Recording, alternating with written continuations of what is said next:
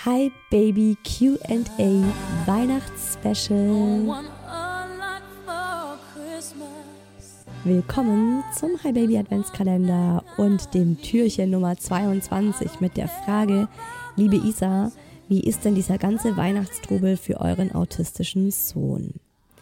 Ja, ne? Wenn der mir das doch nur einfach schon völlig klar sagen könnte, wie so manche erwachsene Autistin, die ich in meinem Autismus-Special interviewt habe. Das ist natürlich schwierig, ne?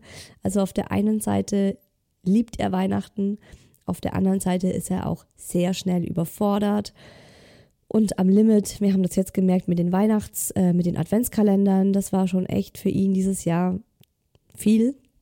Hat er letztes Jahr noch viel besser handeln können. Da gab es aber auch nur einen. Und äh, an Weihnachten ist es ganz wichtig, dass er vorab weiß, was passiert und dass er Rückzugsmöglichkeiten hat.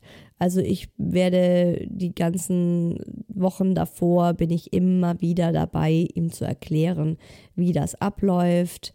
Es ist mir auch immer wichtig, ihn ähm, gut im Auge zu behalten in dieser Zeit und wirklich auch für ihn zu sorgen und zu gucken, hey, da ist gerade viel los, der ist gerade sehr hibbelig. Ich finde immer, man merkt es sehr schnell bei ihm, wie es ihm gerade geht, wenn er sehr hibbelig wird, wenn er viel rumzappelt.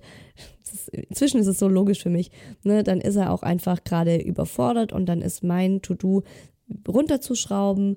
Und auch wenn wir jetzt an Weihnachten die große Familienrunde machen werden und viele Verwandten treffen werden, gibt es für den Mucki immer die Möglichkeit, mit einem äh, Erwachsenen, also mit einem Elternteil oder auch mit der Oma zu Hause zu bleiben und zu sagen, hey, da bei diesem Besuch möchte ich jetzt nicht mit, so wie ich ihn einschätze, wird er mitgehen wollen, aber wir werden auch da gucken, dass wir seine Kopfhörer mitnehmen und dass wir ihm auch einen Raum zur Verfügung stellen, wo er auch einfach mal alleine mit Mama oder Papa hingehen kann, um abzuzappeln und um all diese überschüssige Anspannung, die sich dann bei ihm ansammelt, wenn er so eine Reizüberflutung bekommt, abzubauen.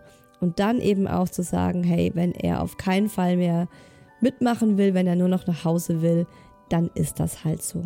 Im Sinne von, dass wir dann eben auch frühzeitig nach Hause gehen. In diesem Sinne, Weihnachten ist kein Zeitpunkt, sondern ein Gefühl, Frieden und Wohlwollen in seinem Herzen zu halten. Und das wünsche ich euch schon heute.